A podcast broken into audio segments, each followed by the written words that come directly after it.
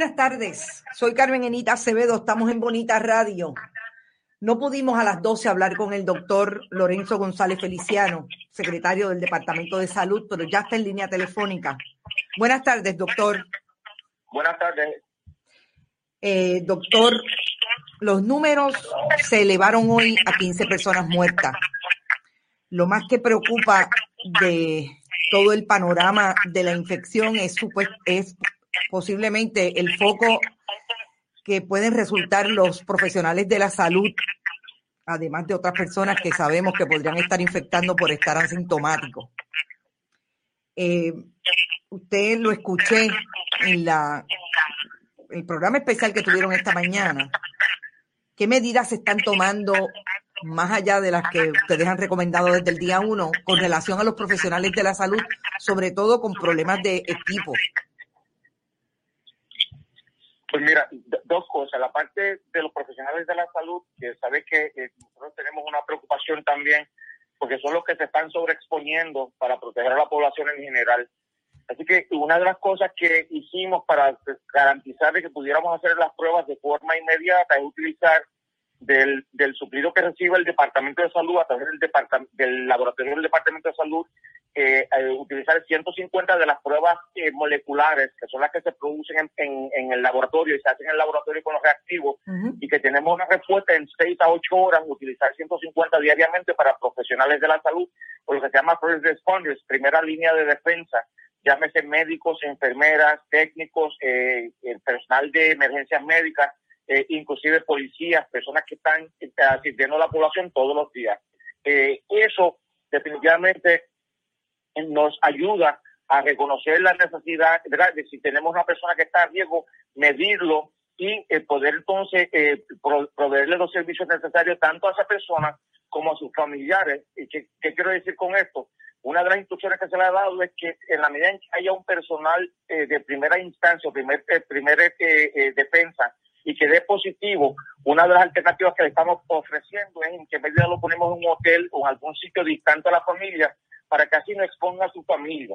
Así que estas cosas se están discutiendo en este mismo momento con el doctor Capó, que es el director de epidemiología del gobierno de Puerto Rico ahora mismo, para garantizar que tenemos un esfuerzo para proteger esta población. De la misma forma, también he dicho que en la medida en que nos llegan más pruebas, las que se llaman las pruebas rápidas, Queremos hacer pruebas rápidas de forma estructurada regularmente a la población de primera respuesta. ¿Qué quiere decir esto? Hacer las pruebas, aunque no tengan síntomas, de forma regular, digamos cada dos semanas, para garantizar que estas personas, aunque no tengan síntomas, no son personas expuestas que están positivos al anticuerpo, aunque no tengan síntomas que pueden ser portadores. De esa forma también vamos a proteger a nuestra población este, y las primeras respuestas. Eh, hoy hay un, reclamo de cuatro médicos y ahora hay otro reclamo de un quinto médico que están expuestos y aparentemente son positivos. El, el grupo del doctor Capó, el, de lo que se llama el tracing, que es el seguimiento de los positivos con sus contactos, es, que van a estar trabajando directamente con eh, estas personas. Se le ha notificado al Departamento de Salud que todo, eh, a los laboratorios, que, toda, que toda prueba que se haga con una persona de primera respuesta se pueda marcar, cuestión de que cuando se hace el tracing se pueda identificar inmediatamente y se le pueda seguir a ese, a ese paciente y a su familia de forma inmediata. Así que son cosas que eh, en, en esto estamos aprendiendo en la marcha.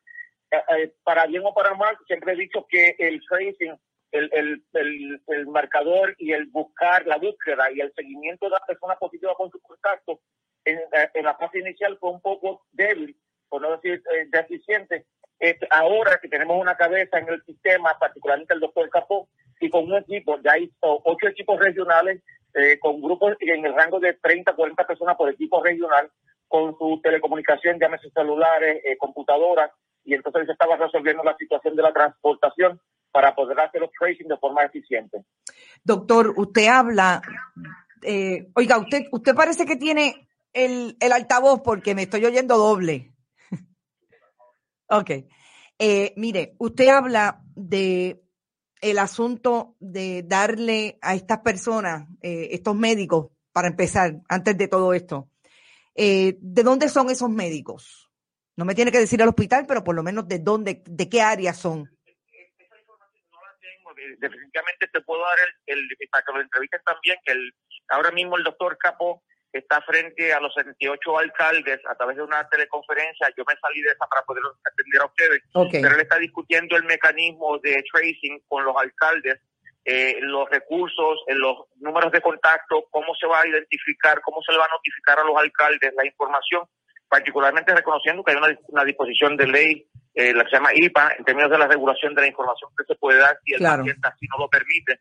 Así que hay unas cosas que, unos elementos eh, de, logística eh, legales, pero ahora mismo el doctor Capó, él está presentándolo a los alcaldes eh, cuál es el mecanismo y ya tenemos los equipos, y ya tenemos la cabeza en ese proceso, así que yo te, diría, te doy el nombre, ahorita te doy el celular, cuestión de que cuando yo termine, si lo quieren llamar, lo pueden llamar. Perfecto, ok.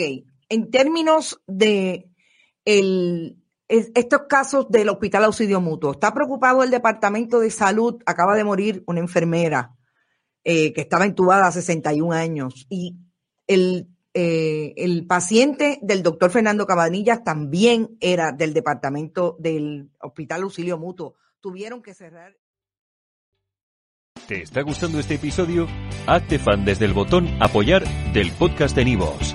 Elige tu aportación y podrás escuchar este y el resto de sus episodios extra. Además, ayudarás a su productor a seguir creando contenido con la misma pasión y dedicación.